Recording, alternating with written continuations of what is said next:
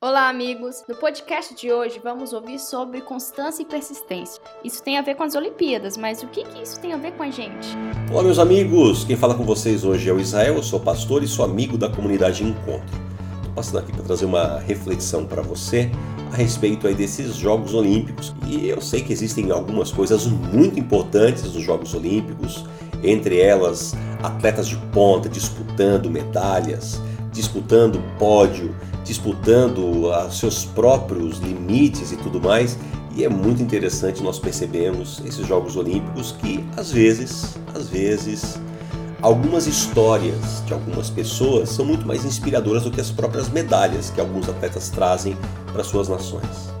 E como eu sou talvez muito parecido com você aí, bem bairrista, eu quero lembrar para você da história de um rapaz chamado Darlan Romani, do arremesso de peso, Darlan Romani, se você não conhece um pouco da história dele, ele arremessa aquele pezinho lá que tem um pouco mais de 7 quilos e de repente veio a pandemia, o cara perdeu o treinador, o cara perdeu o espaço para treinar, teve que improvisar num terreno baldio, ficou lesionado, fez cirurgia, ficou com Covid, ou seja, um turbilhão de instabilidades na vida dele que poderia ter deixado muito bem aquele cara fora das Olimpíadas de Tóquio é, deste ano.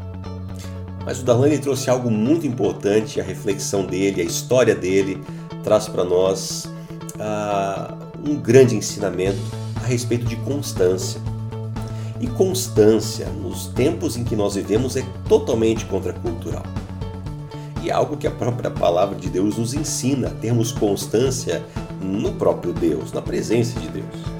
Mas é interessante como a gente percebe isso em algumas áreas da vida. Veja só, Sabe aqueles quilinhos sobressalentes que foram incorporados ao longo das décadas?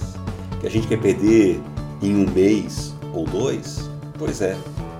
Ou quem sabe, aquele relacionamento conjugal decadente há muitos anos. E a gente acha que uma viagem de final de semana vai sarar aquelas inúmeras marcas deixadas pelo tempo, ou uma espiritualidade rasa, meramente emocional, adquirida aí das percepções equivocadas da nossa cultura sobre Deus e a gente acha que isso é o ápice do relacionamento com o Criador. Constância. Constância é algo altamente contracultural. Talvez esteja na hora de você adotar a constância na sua vida. O que você quer para um mês, talvez seja a hora de estender um pouco mais esse prazo e fazer algo com qualidade, com constância. Não faça da sua vida uns 100 metros rasos, algo rápido, algo onde você dá todo o seu fôlego e acabou.